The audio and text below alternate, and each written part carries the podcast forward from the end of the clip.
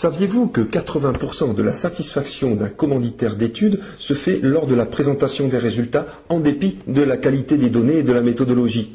Voilà un résultat bien intéressant et qui montre que la qualité de votre travail est également une affaire de communication. J'ai résumé sur cette diapositive un certain nombre d'éléments qui peuvent paraître touffus, mais retenez seulement les points suivants. Tout d'abord, une étude, c'est mettre un sens, une signification sur une réalité que vous révélez à votre commanditaire.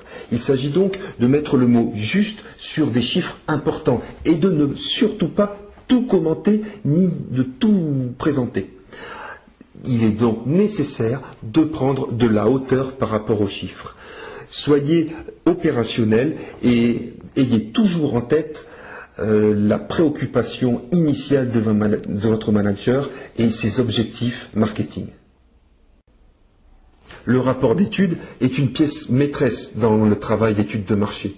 Celui-ci suit un plan type qui vous est présenté ci-dessous il convient de bien présenter le contexte, de rappeler les objectifs euh, de recherche, de présenter également en détail la méthodologie utilisée. C'est la garantie de la bonne déontologie, de la bonne qualité et de la véracité de vos dires. Les analyses doivent être également détaillées, puis suivies de vos interprétations et, si nécessaire, de vos recommandations.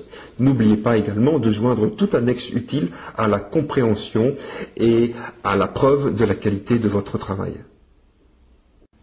La présentation est une étape majeure dans l'aboutissement et l'accomplissement de votre étude de marché. Ce sera un moment de dialogue, de discussion et de communication avec le commanditaire de votre étude. Rappelez-vous que vous avez trois objectifs à atteindre. Tout d'abord, c'est de sélectionner les bonnes informations.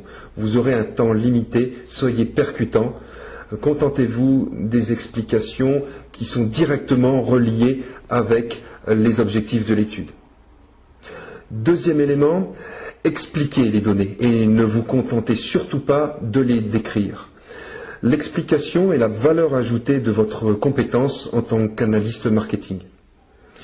Enfin, tâchez de convaincre votre auditeur, convaincre de la qualité de votre méthodologie, le convaincre de la qualité de vos analyses et donc de toute votre étude. Vous pouvez pour cela utiliser le plan que je vous suggère ci-dessous.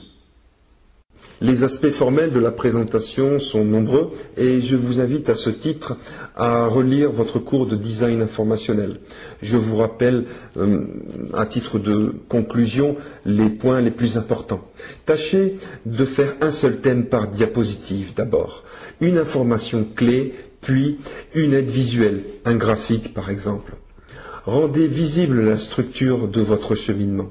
Également, gérez correctement votre temps. Généralement, vous avez euh, une heure, voire 15 euh, minutes pour des présentations très très rapides.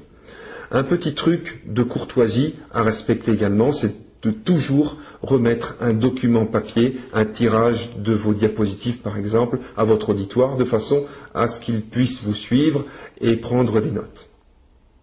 Voilà, euh, je vous souhaite une excellente continuation dans votre parcours d'études de marché. Vous avez en main tous les éléments pour mener à bien les aspects théoriques, mais également les aspects pratiques d'une étude de marché, depuis l'écoute du commanditaire de l'étude jusqu'à la présentation de vos résultats.